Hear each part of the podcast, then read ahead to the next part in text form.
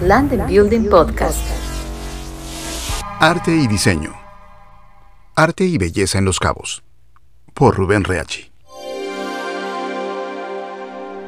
Los Cabos es un escenario que ha servido para poder conjugar de manera magistral una de las bellas artes, la arquitectura, con las espectaculares bellezas naturales que brinda la región. No podemos olvidar uno de los primeros hoteles icónicos de Los Cabos, el actual Hotel Westin, que fue inspirado por el arco de piedra de Cabo San Lucas.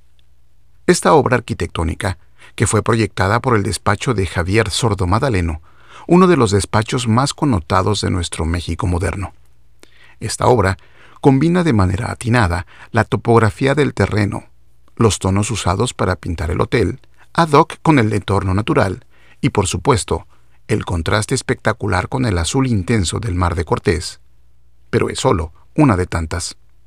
El desarrollo Palmilla, que durante décadas ininterrumpidas ha marcado la pauta de tendencias arquitectónicas en la región, donde el estilo californiano de la arquitectura de las residencias combina de manera brillante el uso de la piedra, teja, colores blancos, madera y herrería, majestuosas residencias y mansiones que cuentan con alturas interiores generosas, elementos rectos y circulares que no dejan de evocar el pasado colonial y rústico de nuestro país. Visitar Los Cabos es una gran oportunidad de celebrar obras majestuosas en la zona de Puerto Los Cabos, La Playita, que se mezclan con palmares, la brisa y el sonido del mar, con obras escultóricas de los maestros Manuel Felgueres, José Luis Cuevas y la surrealista Leonora Carrington.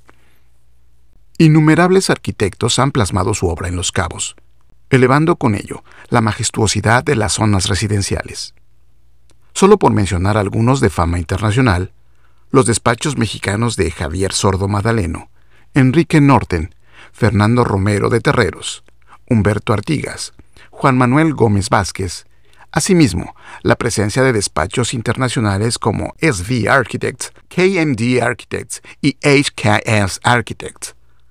Pero grandes arquitectos mexicanos avecindados en Los Cabos han dado muestras de su creatividad y profesionalismo entendiendo de manera magistral el entorno natural y las necesidades del cliente, el equilibrio y armonía entre el entorno y el hombre, y mencionando a los que son considerados pioneros, como Jacinto Ábalos, Próspero Tapia, Mario Maldonado, y los jóvenes talentos que están marcando tendencia, como Juan Zapata, Jorge Torres Gagiola, Gerardo Rivera, solo por mencionar a algunos, y sin dejar de señalar que faltan muchos, mismos que sería imposible mencionar a todos.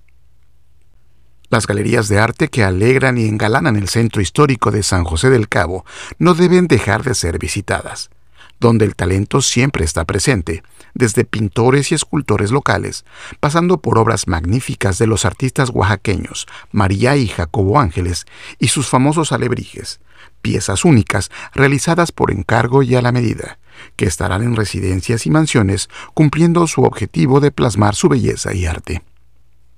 El arte en Los Cabos es un gran pretexto para visitar y disfrutar este vibrante destino turístico. Abundan, y cada día más, expresiones artísticas muy variadas. La escultura, pintura y arquitectura son solo una muestra de la posición vanguardista de este destino turístico. Sin embargo, espero que los años venideros la belleza y el arte puedan estar presentes en toda la población y en todo el territorio siendo un medio de cohesión e identidad necesaria que despierte orgullo e inspiración. Será seguramente un propósito que mejorará el entorno y la calidad de vida de toda la población, por lo que debemos de hacerla incluyente y accesible. Rubén Reachi, en London Building. London Building Podcast.